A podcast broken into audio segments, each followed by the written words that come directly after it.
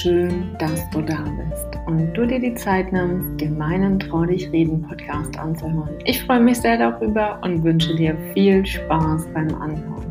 Thema der heutigen Folge: Können wir uns auf den Tod vorbereiten?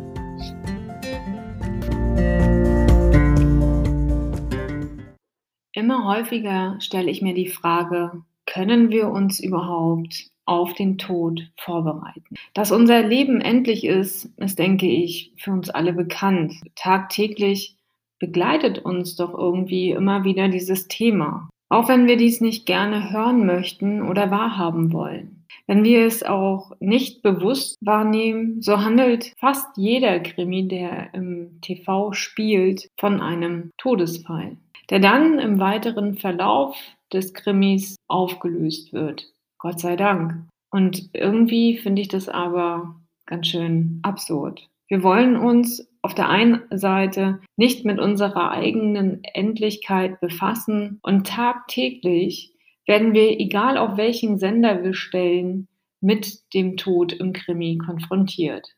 Nicht nur das. Jede Trennung, die im Leben geschieht, ist ein Verlust, wie die Trauer um Freundschaften, die zerbrechen oder jobbedingt eventuell aufs Eis gelegt werden.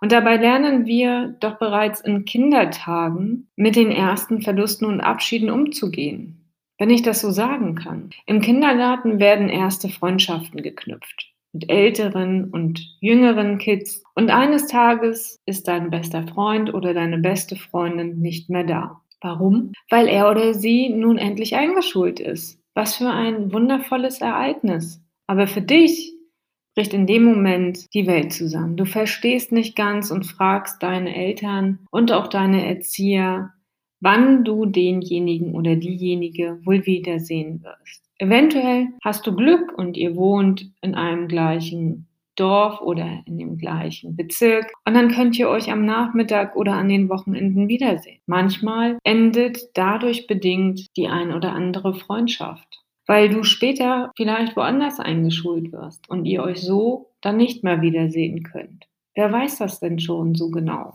Das ist deine erste bewusste Erfahrung mit dem Thema Verlust.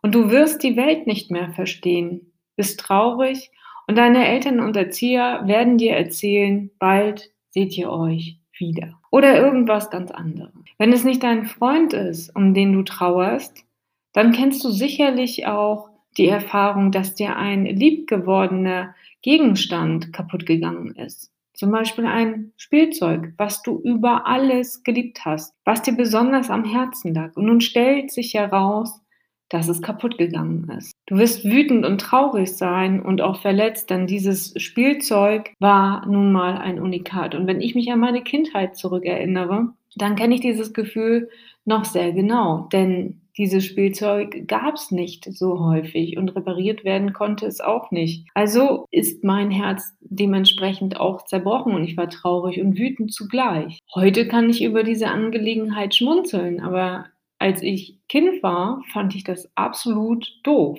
Und ich bin mir sicher, dass auch du in deiner persönlichen Erfahrungsschatzkiste ein solches oder ein ähnliches Erlebnis finden wirst. Und so geht es im Leben immer munter weiter. Du bist eingeschult, Freunde, die du lieb gewonnen hast, ziehen weg und nach deinem Abschluss werden Freundschaften entweder getrennt, dadurch, dass jemand in das Ausland geht, um dort seine ersten Erfahrungen zu sammeln, oder jemand anderes zieht in eine andere Stadt für eine Ausbildung oder vielleicht auch für ein Studium. Und so werden neue Reisebegleiter Platz an deiner Seite einnehmen. Die einen werden dich ein Leben lang begleiten, andere werden zwischendrin aussteigen und wieder andere werden an bestimmten Stationen deines Lebens dazustoßen und dich den Rest deines Lebens begleiten. Und so lernen wir immer wieder aufs Neue mit Verlusten umzugehen. Mal gelingt es besser und mal weniger gut. Kommen wir nun zur Frage, kannst du dich auf den Tod vorbereiten.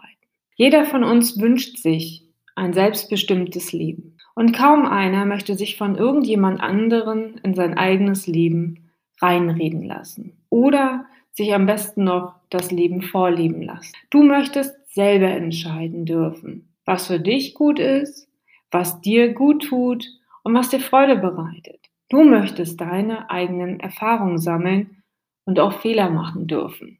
Was bringt es da, wenn da die Eltern sagen, mach das nicht, das bringt nichts und, und, und.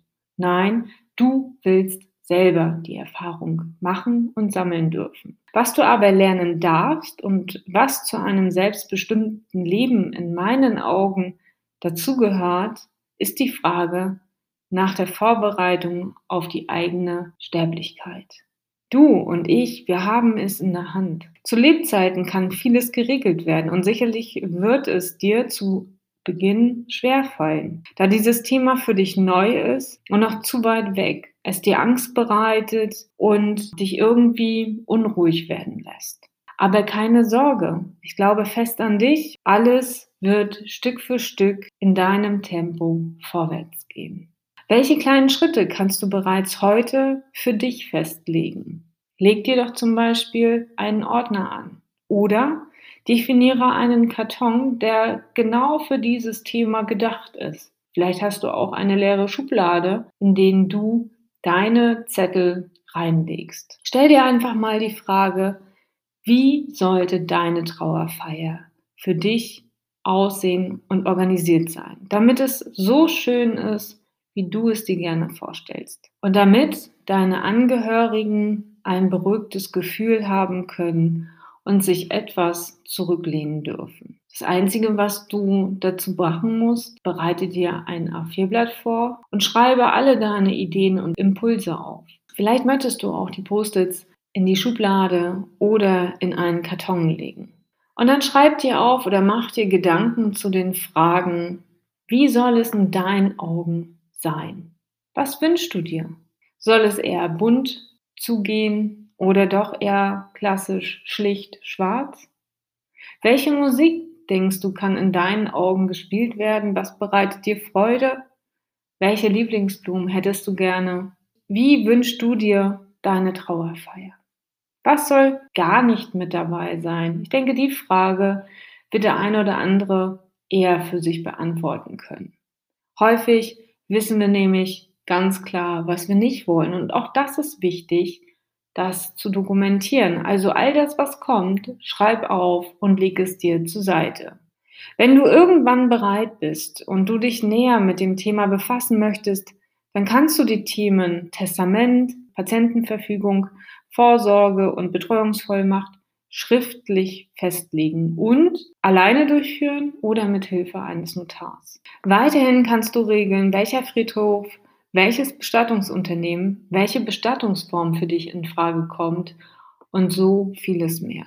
Und wichtig dabei sei zu sagen, besprich alles, was du entscheidest, mit den entsprechenden Personen, damit die eben auch involviert sind und ein Stück weit wissen, was du dir wie vorgestellt hast.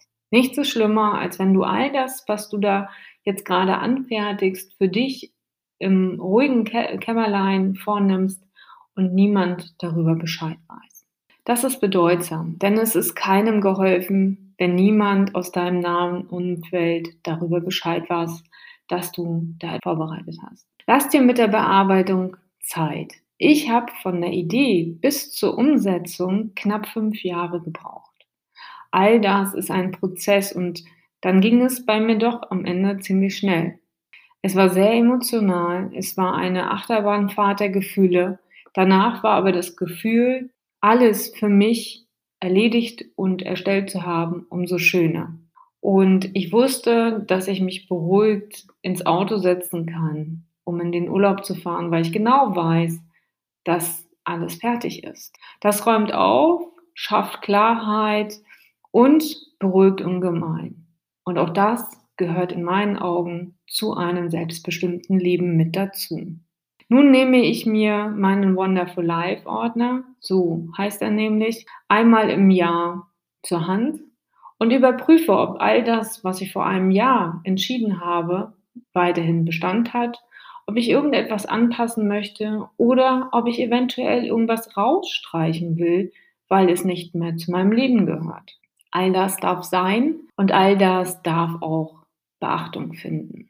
Und ein Stück weit kann ich mich und auch du dich auf die eigene Sterblichkeit vorbereiten.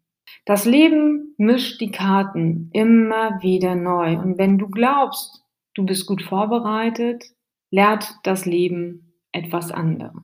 Wenn der Tod eines liebenswerten Menschen oder Weggefährten eintritt, sind die Gefühle nicht vorhersehbar. Und darauf vorbereiten, tja, kann man sich dann doch nicht wirklich.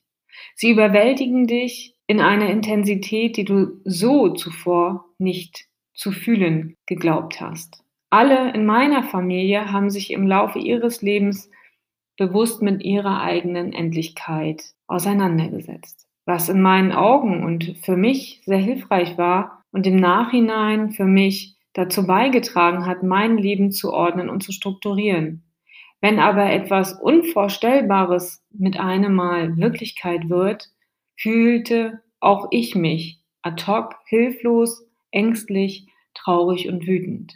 All diese Erfahrungen, die ich mit dem Tod habe erleben dürfen, haben mich eins gelehrt, anders über meine eigene Sterblichkeit nachzudenken. Und die Haltung zum Tod hat sich dadurch für mich komplett verändert. Zu Lebzeiten kann ich mich, wie auch du dich, ein Stück weit vorbereiten. Klar, nicht auf alles, aber gewisse Sachen liegen dann doch in meiner und auch in deiner Hand.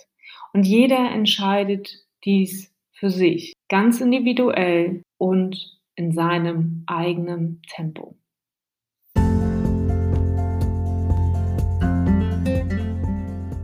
Diesem Sinne, meine Lieben, das war meine 39. Podcast-Folge. Hab eine schöne Zeit und bleib gesund. Bis dahin, deine Caroline.